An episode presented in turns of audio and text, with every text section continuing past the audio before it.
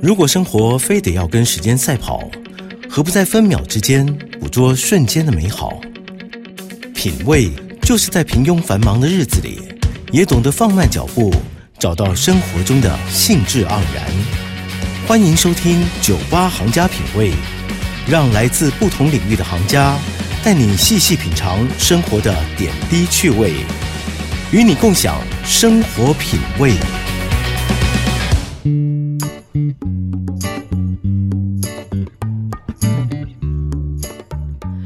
收听 FM 九八点一九八新闻台九八行家品味，我是佳美。今天在节目当中呢，我们要延续上一集的“猫，请多指教，用最喵的方式爱你”。那这当中其实还有非常非常多关于猫咪的故事要跟大家分享。那我那时候看到这本书的书名《猫，请多指教》的时候，第一个想法是，每次就是有时候可能遇到一些陌生的狗狗、猫猫啊，或是朋友的狗狗、猫猫，或者是路上的浪狗、浪猫，我最常讲也最想讲的话就是“你好”。所以节目的一刚开始呢，一起来听听由王大文演唱的这首《你好》。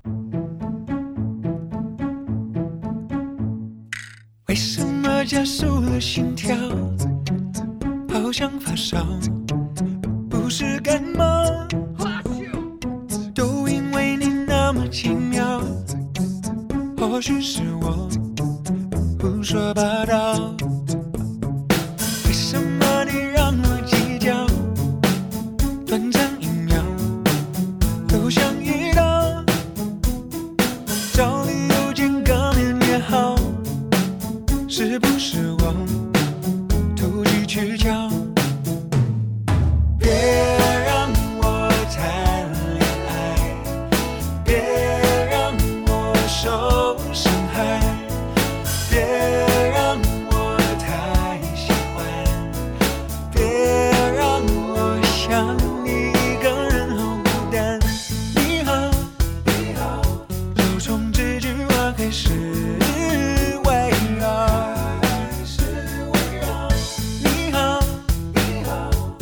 我慢慢靠近你，这样好不好？今天在节目中呢，要继续跟大家聊聊猫，请多指教。那在我们现场呢，再次邀请到作者春花妈以及 Josie。Hello，嗨，又见面了，大家好，我是春花妈。大家好，我是 Josie。那上一集呢，其实我们跟大家聊了一些比较像是前传的部分，就先聊说为什么春花妈跟 Josie 为什么会养猫，跟猫之间的缘分，然后再带到说，呃，他们两个后来呢就结识了，然后因此就开始这一系列的漫画的连载。那呃，今天在节目当中，首先我是想要先问问看 Josie 说，因为其实窗妈在上一节节目当中有提到，她其实在脸书上面有非常多的文字上面的，她先前跟一些猫咪或是狗狗曾经沟通过的故事。那一刚开始，因为其实文字的表述，它其实可能可以有很多不同的形容的方式，或是你在描述内文的时候，其实是可以有很多的写法的。可是因为其实如果用四格漫画，它就是你要在这四格里面，或者在这八格，在这十六格里面，你要如何呈现出就是每一个春花妈想讲的故事呢？刚开始挑选的故事都比较简单啦，都是一些很闲聊的部分。然后我觉得他跟他的动物们之间很有趣、很好笑的一些对话，所以这个内容本来就比较容易编辑成可能四到八个一些小小的短片。那这也是我一开始觉得有趣的部分，嗯就是市面上有非常多呃猫咪的漫画嘛，可是但是大概很少很少会有真的是跟动物沟通的这个主题，所以我当初觉得这个非常的有趣，也很适合做成小短片，然后才跟春花妈主动提说，哎、我们可以试着来这样子做做看。所以刚开始因为选材也比较简单的关系，倒是在改编上没有这么困难。那后来熟了之后，大就渐渐的看到第三集，其实有一些完整的故事篇章，或者比较复杂的跟动物讨论的内容。那这个都是后来慢慢发展而成的。那 Josie 刚刚其实在一刚开始的时候有跟我们提到说，嗯、其实也会希望说可以透由这个四格漫画的方式，让大家渐渐可以或是慢慢的去熟悉关于动物沟通这个部分，然后以及就是其实，呃，有些时候可能四格漫画对于小朋友来说也会。Josie 刚刚提到了，就是他说会比较好阅读嘛，嗯所以就希望说可以让更多人认识这样子。所以其实这也算是某种，嗯，这个漫画连载的一个很核心的一个想法嘛。对，就是希望大家对于理解动物的想法这件事情门槛降低一点吧。那我觉得其实不论你，当然有的人是非常排斥。那假如说你可能只是不太相信或什么，可是如果你愿意看这个漫画的话，我觉得人至少会有一种同理心吧，就是会去试着想象说，也许动物他们真的有蛮多我们不知道的想法，嗯，对于一些事情，他们是真的会有喜欢或是讨厌的感觉，而不是我们觉得说你今天吃好睡好，哪来那么多抱怨？嗯 不过我觉得我们我自己啦，我自己那时候想要同意这个企划案，想要跟他合作，其实是因为我觉得一个人能能够做的有限嘛，但透过漫画或者透过脸书这个平台，因为跟我的沟通版是完全分开的，但大家如果能够有机会对动物更好一点，那这也是我人生想要完成的一件事，嗯。所以我们才会一路合作到现在。像这本书里面呢，有非常多的春花妈以及就是七猫跟田姐的嗯。日常记录嘛，然后还有其中还有一个部分是猫咪照护的部分，对，然后另外也还有一个是就是春花妈跟家里以外的一些狗狗猫猫沟通的故事这样子。呃，首先我想要其实是跟春花妈聊聊的是说，我看完了，呃，我们就按照顺序从第一个章节来说，我看完了在日常记录的时候，我比较有感觉的一个章节是。练习不难的离别，哦，这很难，对，根本完全没有不难这件事情。我想 Josie 应该也是这样觉得吧，因为他就说他小时候其实小学养斗鱼，连斗鱼不在了，他都非常难过。我觉得动物跟我们的相遇都是有原因的。那我觉得我自己跟我的动物小孩有一个相遇的原因是在这件事情的练习吧。有些人，有些人其实不是那么怕离别，但有一些有些人怕的是孩子生病。可是正好我这两个都怕，我就受到很严厉的对待。因为其实打从我学会沟通以来，春花就还蛮常盯我这件事情的。就是因为其实我也会离世沟通，所以其实我知道离世之后他们不一定会远离我。嗯那可是我还是对这件事情蛮执着的。那他就会在各种角度、各种面向跟我讲，就是就离别的难，是因为我已经设定它很难。我觉得离别很痛苦，我觉得我离别就是看不到你，我离别就是不能摸你，我人生就会失去很多东西。但春花就会跟我讲说，你到底失去了什么？好严厉，他他他就是这样的一个角色。好严厉、哦。对守恒定律。就是，可是他其实他讲这件事情没有错。当我会动钩之后，我真的觉得其实他们没有真的消失过，只是形体上的嗯差别而已。那第二个部分是我对于生病的小孩，我会很痛苦，因为我我最严重的一次是我第一次知道大海真的是一只心脏病猫的时候，我当下都表现的没事，在医院都好好，结果一回家我竟然就是我打击太大，我在家休克，我真的是，然后我起来的时候就被痛骂。就是他就说，你觉得你可以这样子吗？你觉得你可以因为吓到就不顾自己，那家里怎么办？我就整个吓傻，因为他讲的很对。然后再来就是，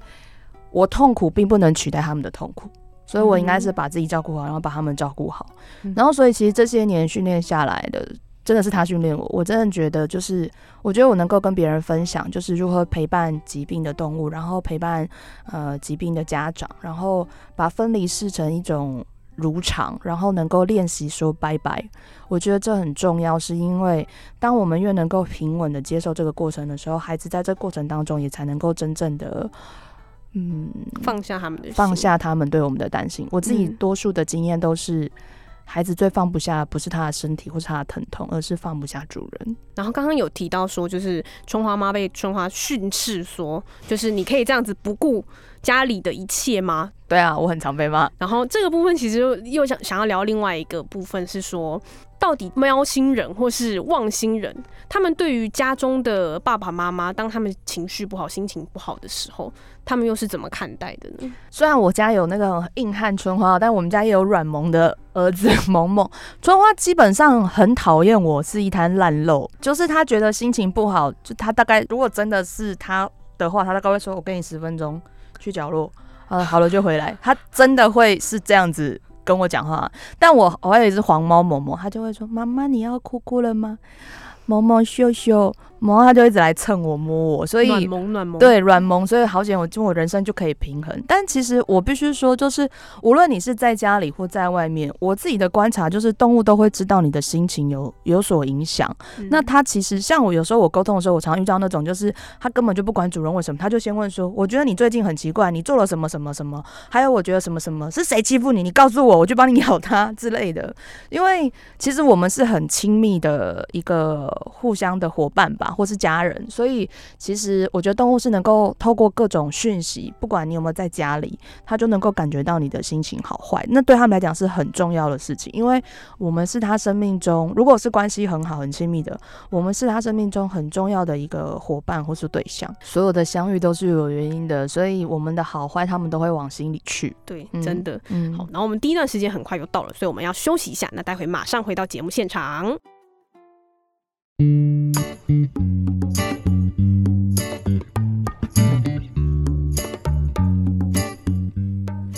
迎回到九八新闻台九八行家品味，我是佳美。今天呢，为大家邀请到现场的呢是《猫请多指教》的作者春花妈以及 Josie。那刚刚在前面呢，有跟大家聊了一些，嗯，关于猫咪怎么看待我们，或者是关于我们怎么看待离离别，跟猫咪怎么看待我们看待离别。对，然后接下来呢，回来的部分呢，想要跟春花妈以及 Josie 继续聊聊的是说，在第二个章节我们有聊到猫咪照护的部分。然后其实呃，我那时候看到呃，当然应应该说这一一整本书其实有一个很核心的，都是在讲动物沟通嘛。那想要请春花妈可不可以帮我们嗯、简单的讲一下动物沟通的这个这件事情这个概念？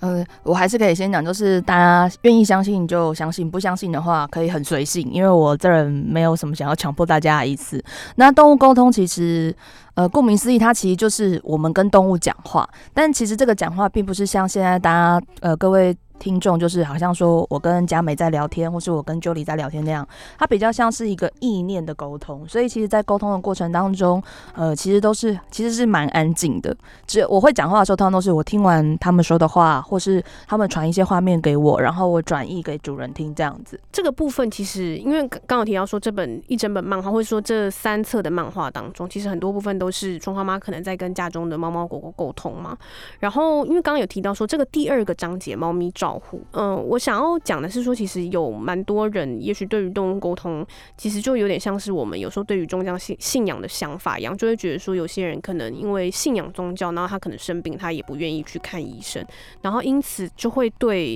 动物沟通这件事情有非常多的的误解，这样。可是其实，嗯，我也想要请春花妈跟我们分享说，其实像春花妈她自己是动物沟通师，所以很多时候其实当然有很大时候我们想要动物沟通，也许是因为我们家中的宠物它生病了，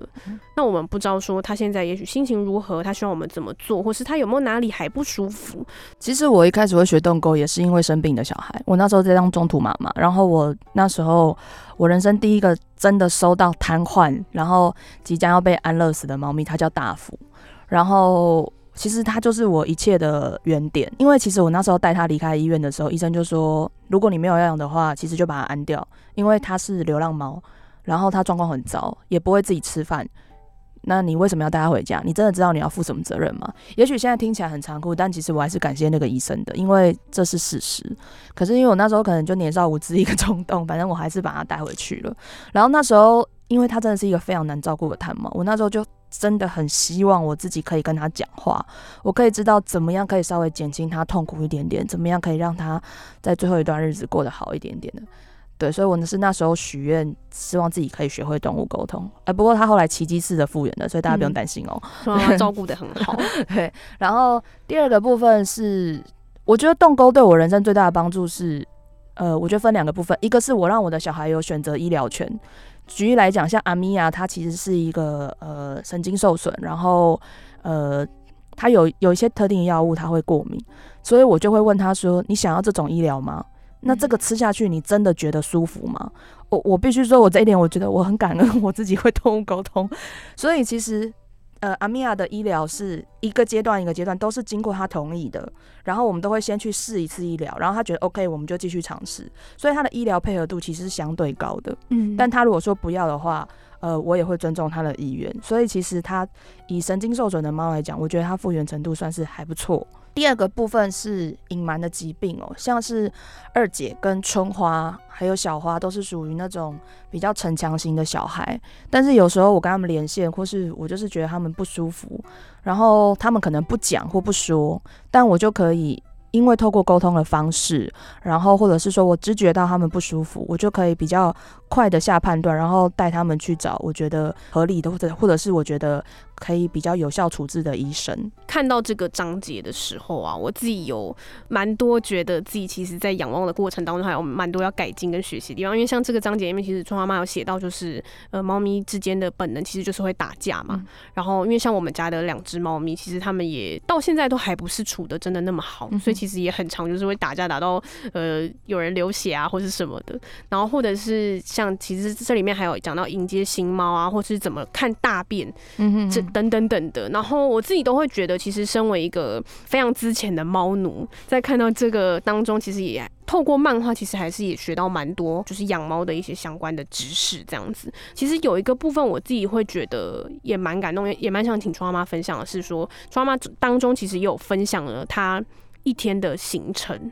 就是因为她其实家中像呃二姐她可能有生病，嗯然后或者是说其实庄妈妈家里有七只猫一只狗，所以其实要照顾狗狗猫猫的时候，包含它们的便秘或是包含它们的饮食，其实都是一个。很很长，然后而且 可能呃很长，除了呃时间很长，然后也必须要非常经常的来做之外，就是春妈还讲了一句话说，她说习惯是因为在乎，哎、我其实真的是一个很无聊的人啊！我除了工作跟动物，我人生没有做其他事情，所以我其实是一个蛮废的人，没什么社会贡献。但因为我人生早起来，就是他们先吃饭，我才会吃饭，吃完饭就是喂药，喂完完喂完药就是打扫，然后我才会去自己吃饭。然后每天上午基本上都是在我的上午的时间都是跟他们一起度过的，就是我们的 family time，然后确认状况，然后有状况就是紧急 送医这样子。因为我到现在还是常常需要紧急送医，然后下午跟晚上是我的工作时间，但是呃，我会安排空档，就是我在下午工作前，我会先把晚上的饭预备起来，然后慢慢炖煮，然后晚上再给他们吃饭，然后晚上工作结束之后，就是带姐姐去散步，然后回家再把猫砂、猫盆全部再清一次，然后跟他们聊聊天，问他们今天对我有没有什么不满，需要我改进的地方。我每天都是这样，我就是几乎都是重复的。对春花妈来说，她的家中的狗狗、猫猫就是她的大宇宙。对啊我觉得应该是我们很多 很多有在养狗狗、猫猫的人，其实因为要因为要上班或什么，也没有办法说真的是很长时间在家里陪伴他们啊。所以其实我看到这个章节的时候，我也可能有时候你回家会觉得啊，今天好累哦，然后要清猫砂嘛，可当然要请啊。然后所以所以我就会觉得啊，这啊好臭哦啊，当然要请啊。就是你你觉得臭，那狗狗、猫猫当然也会觉得臭或是什么的。嗯然后，所以后来我那个时候看到习惯是因为在乎这件事情，我就觉得，呃，其实内心的感触真的蛮深的。然后最后其实要提到的是说，在这本书的第三个章节，那些猫儿的故事里面，其实记录了几篇之前春花妈沟通的过程。然后其实有好几篇都非常的感动。然后也想要请 Josie 跟我们分享一下，说你有没有在画哪一个故事的过程当中，可能对你来说你是特别有感触的呢？嗯，这边跟大家分享，就是有一篇叫《家人》，呃，主角是一只我们所谓的浪猫，叫做咪咪。那它跟呃平常跟他关系蛮好的一家子里面，其中他跟大哥的感情特别好，而且他就是哥哥回家的时候，他就会去，他可能就会去巷口等他，然后陪他一起走回家，或者在他家门口啊跟他们玩耍之类的。但这只咪咪在这期间，他们也有找春花妈沟通过。但是呢，结果没想到最后一次沟通是一个很糟的情况，就是咪咪它，嗯，疑似就是吃到一些不该吃的东西，可能是被人家放了毒毒食或是什么的，后来就是过世在大哥的怀里，因为其实、嗯、猫吃到毒也很难救了。然后这个故事放在网络上的时候，其实当时收到了一些回响。也有一些人是觉得说，既然你说口口声声说你很很爱这只猫咪，说它是你的家人，为什么放它在路上，然后不愿意把它接回家？那其实，呃，真的实际上接触动物沟通之后，我才知道说，并不是说你你喜欢它，你就应该可以把它带回家，因为确实有的动物它并不认为自己是一只家猫，或者是应该养在家里的狗或是猫，它们并没有。想要成为这样子的身份，那这个时候我觉得我们也不适合，就是说，因为我喜欢你，我想要照顾你，然后就非得要把你带回家里不可。这篇故事，咪咪走了之后，他也有在以另外一只猫的形式回来。当然，这种事情有的人信，有人不信，但是我自己觉得接触了动物沟通之后，嗯、这个事情对我来讲蛮宽慰的，因为我会觉得说，就算呃，现在他们离开了，可是他们并不是真正的离开，他们也许用别的形式会再跟我们重逢。我觉得这件事情，就像我们之前聊到的，面对离别这件事情，对我来讲，就相较没有那么可怕了，因为它不是一个永远的消失这样子。在节目的最后呢，想要跟大家说的是，其实，嗯，无论我们是喜欢狗、喜欢猫，或是不喜欢，其实，呃，对于每一个生命，我们都应该要要尊重他们。就是不管是，就像刚刚 Josie 有提到的是，他也许就想要在外面，那个是他的意愿。嗯那如果他在外面的话，其实他有他的生活，那我们也不一定要去干涉他们，或者是当然也千万不可以去伤害他们嗯这样子。你可以不喜欢他，但你不要伤害他。嗯，对，那今天呢，非常谢谢春花妈跟 Josie 来跟我们分享由四块玉文创出版的《猫请多指教》，用最喵的方式爱你三。那在节目的最后呢，要送上卢广仲的几分之几。那谢谢众猫咪们或是众狗儿们成为我们的几分之几。那也谢谢春花妈跟 Josie 带给我们这么多故事。那期待你们的下一本跟下下一本，还有下下下一本书。谢谢两位，谢谢佳美，大家晚安，谢谢佳。美。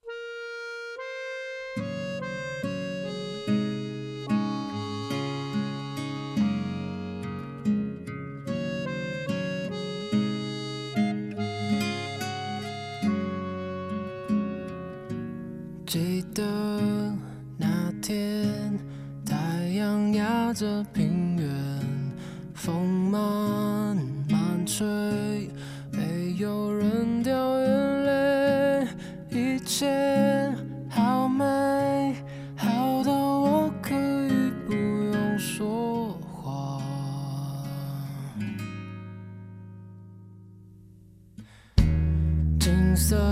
的侧脸，踩着全白球鞋，风继续吹，世界继续作业。那么确定，我知道那就是你。